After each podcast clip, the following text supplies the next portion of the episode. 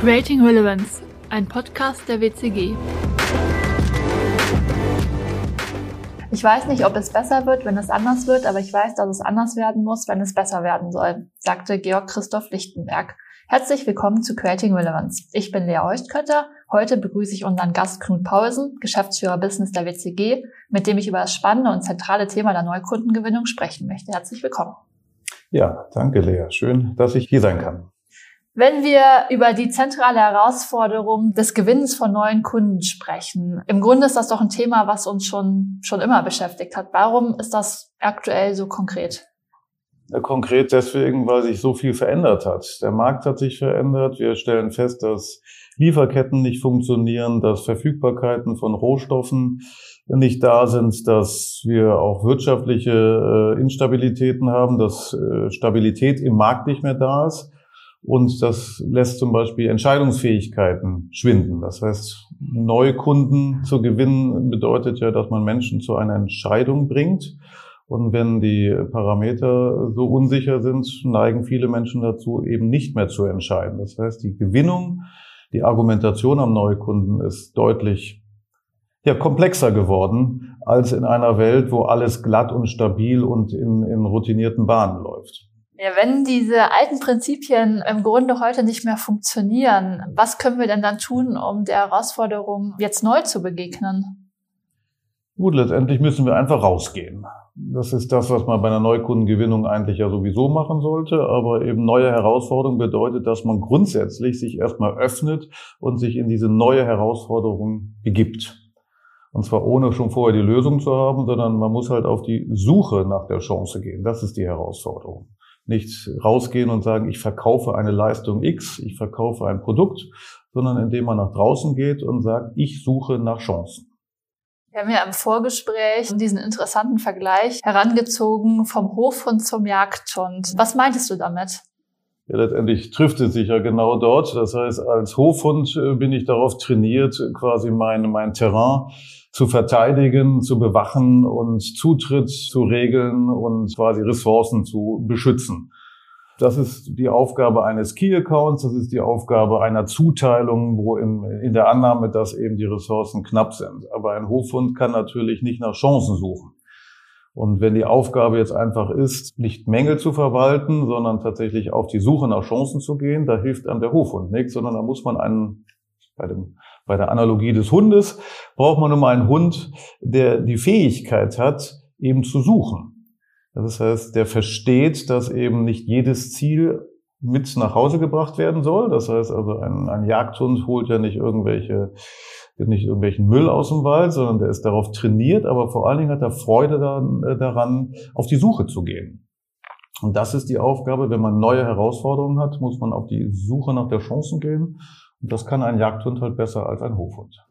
Aber da sind wir im Grunde sehr bei der intrinsischen Motivation oder dem, was, was tatsächlich diesen, diesen Hund oder die Person antreibt. Also ich habe ja selber einen Hütehund. Ich weiß, der hat mit neun Wochen schon angefangen, eine Kindergartengruppe zusammentreiben zu wollen.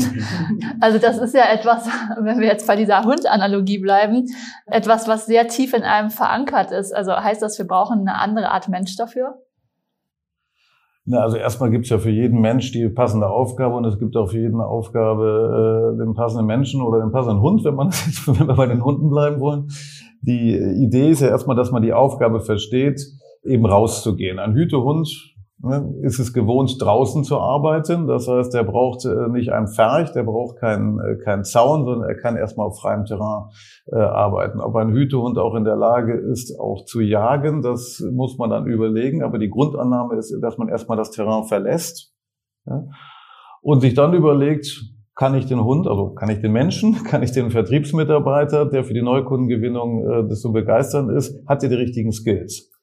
Wenn er gar keine, wenn er nicht die richtigen Kommunikationsskills hat, ne, wenn er nicht die richtigen Verbindlichkeitsskills hat, wenn er nicht das richtige Interesse hat, dann, dann ist er mit Sicherheit einfach schwer dort für den Vertrieb zu begeistern. Ein Hund, der sich nicht konzentrieren kann, der die Aufgabe nicht erkennt, der, äh, der kein Gehorsam kennt, aber der letztendlich auch keine Proaktivität kennt. Also Jagen ist ja eine Proaktivität. Den kann man natürlich für die Jagd nicht gewinnen und auch nicht gebrauchen. Und genauso ist es auch bei Mitarbeitern. äh, wenn sie diese Grundskills gar nicht haben, dann werden die auch keine Chancen finden, sondern sie werden letztendlich Gründe finden, warum nichts passiert. Aber das ist bei der Jagd halt keine gute Guidance. Ne? Die Aufgabe ist, Chancen zu suchen, zu finden und sie dann auch mit nach Hause zu nehmen. Und das ist auch eine Frage, also das ist eine Aufgabenstellung. Ein Hund, dem, der hat das intrinsisch drin, aber man, man muss mit dem Hund ja auch trainieren. Und genauso ist es eben auch mit einem Menschen. Wenn er die Skills in sich hat, dann ist es eine Frage auch der Übung. Das ist eine gute Überleitung zu meiner nächsten Frage, die nämlich gewesen wäre, welchen Anteil die Organisation dazu hat. Also bleiben wir bei der bei der Analogie des Hundes. Ich meine, ich kenne genug äh, Jagdhunde, die ständig den Besitzern abhanden gehen und tatsächlich irgendwie stundenlang äh, im Wald äh, wildern, was sie eigentlich nicht sollten. Also äh, da hat ja auch eine gewisse Führung und praktisch das drumherum einen gewissen Anteil. Ähm, also jetzt müssen wir aufpassen, dass wir das Thema mit dem Hund nicht zu sehr ausgreifen, sonst unterhalten wir uns ja noch eine Stunde später drüber. Aber eigentlich ist, kennt man Verhaltensmuster, ja, und im Zuge einer Personalentscheidung sollte man diese Verhaltensmuster auch erkennen, genauso wie bei der Anschaffung eines Hundes. Ne? Das heißt, es gibt natürlich Skills, die man auch, die einfach genetisch oder die im Verhaltensset einfach vorhersehbar sind. Also ein Vertriebsmitarbeiter, der nicht führbar ist, ne, der lediglich auf Jagd und Erlegen unterwegs ist. Ja, das ist äh, eine Idee. Ne, das ist quasi der, der Hund, der auf einmal ein Wildschwein reißt. Ne, das ist eine martialische Angelegenheit, aber heutzutage in dem Kontext, in dem wir heute unterwegs sind, passt das vielleicht nicht mehr. Ne. Ich will auch keinen Vertriebler, der einen Kunden erlegt. Ne? sondern womöglich ist es, geht es in meinem Business darum, dass ich Kunden habe, die ich über viele Jahre auch auf Augenhöhe wertschätzend begleiten will.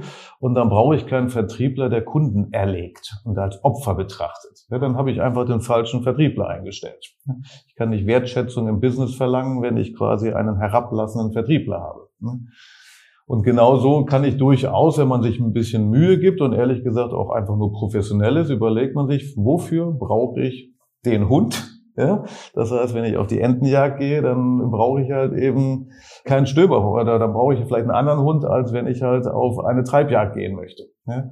Und wenn ich halt äh, im B2B ist es bei uns ja oft im Umfeld so, dass äh, tatsächlich die, der Vertrieb eine hohe, äh, hohe ähm, Suchkomponente hat. Das heißt, so einfach sind die Kunden zu finden gar nicht, weil sie ganz spezielle Anforderungen haben. Und dann brauche ich eben keinen Hau drauf äh, äh, Vertriebler. Und die Mühe, die muss man sich schon machen. Ne? Das heißt, dass man sich mit den richtigen Menschen, also mit den richtigen Anforderungen vorher auseinandersetzt, weil sonst ist natürlich die Erreichung der Ziele auch kategorisch ausgeschlossen.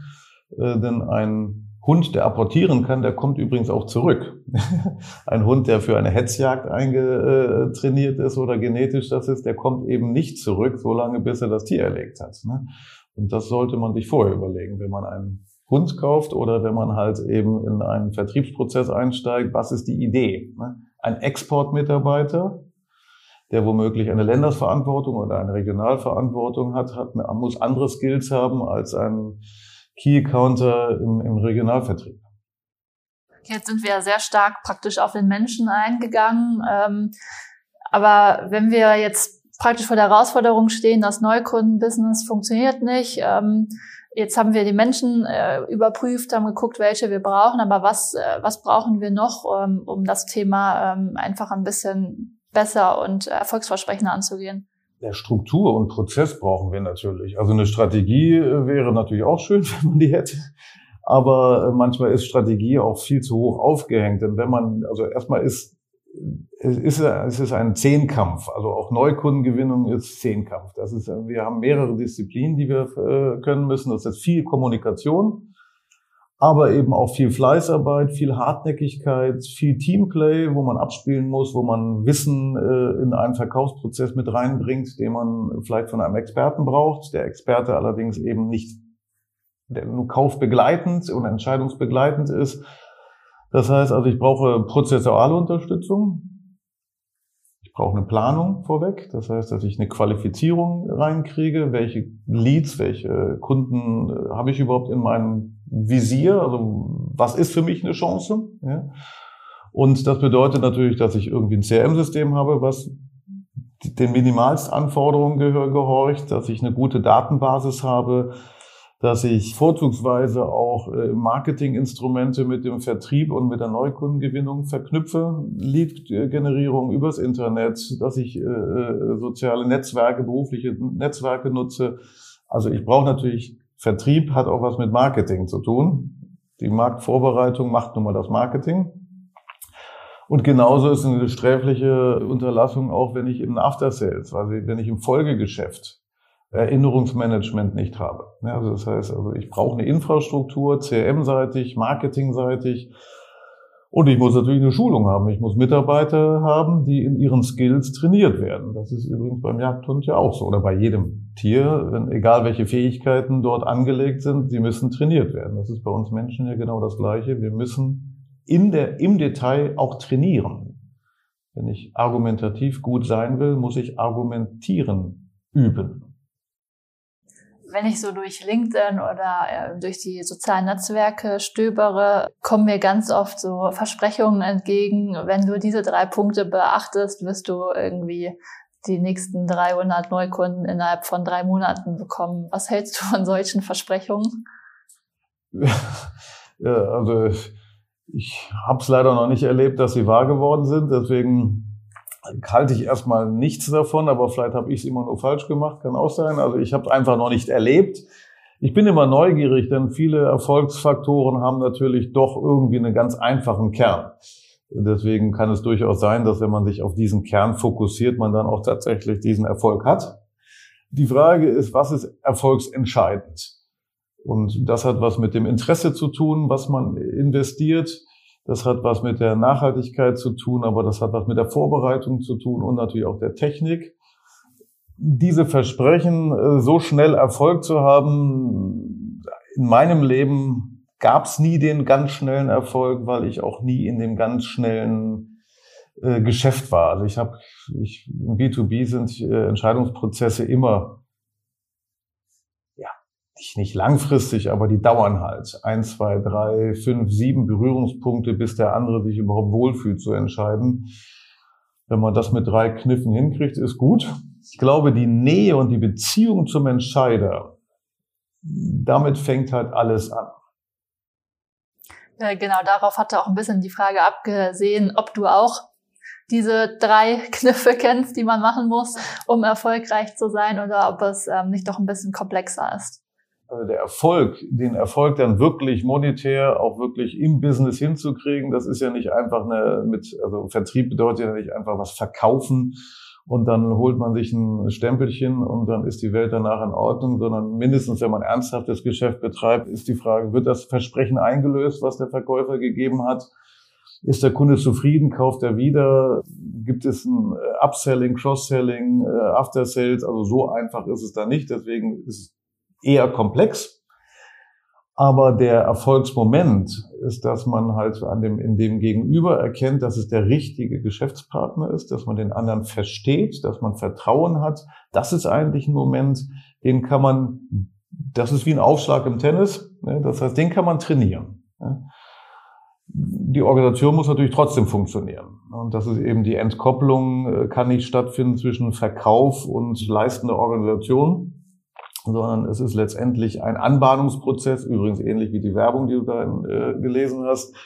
Wenn es denn stattfindet, dann muss das Unternehmen ja durch die Decke gehen vor lauter Erfolg. Das habe ich so noch nicht erlebt. Aber das Versprechen, das Kundenversprechen wird ja durch Werbung, durch Anzeige, durch Marketing vorweggenommen und das Erlebnis findet zum Schluss statt.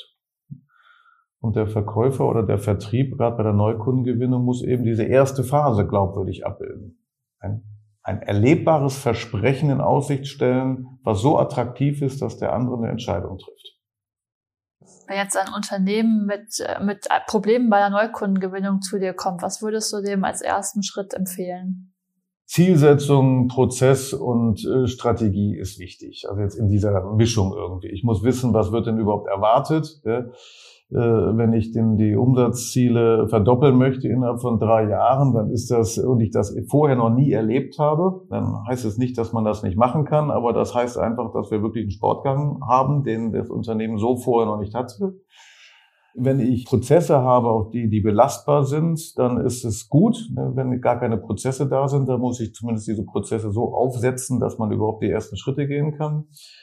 Und wenn ich feststelle, dass die Strategie nicht korreliert mit der Unternehmensstrategie, dann muss ich zumindest das sicherstellen. So, und wenn man quasi die, die Ausgangslage, die Zielsetzung und die strategischen Rahmenbedingungen geklärt hat, das muss kein großer Prozess sein, aber das muss man halt einfach machen. Dann kann man sich mal schnell darüber unterhalten, wie sind denn meine Skills? Vorher brauche ich darüber nicht zu sprechen, weil wenn ich die Aufgabe nicht habe, dann sind die Skills ja auch egal. Ne? Wenn ich die Aufgabe verstanden habe, und da muss ich natürlich die Mitarbeiter kennenlernen, das ist das Allerwichtigste. Man muss die Mitarbeiter kennenlernen, um zu verstehen, wie stehen denn die zu der Aufgabe. Denn nicht alle Skills, die nicht angewendet wurden in der Vergangenheit, sind ja nicht vorhanden. Es kann durchaus sein, dass, dass äh, sagen wir, sehr dicke, faule äh, Jagdhunde aussehen wie Hofhunde. Das kann durchaus sein. Ne, das heißt, dass also Jagdinstinkt und auch sagen wir, Beweglichkeit durchaus im Unternehmen ist, aber durch die Aufgabenstellung der Vergangenheit einfach total vernachlässigt wurde.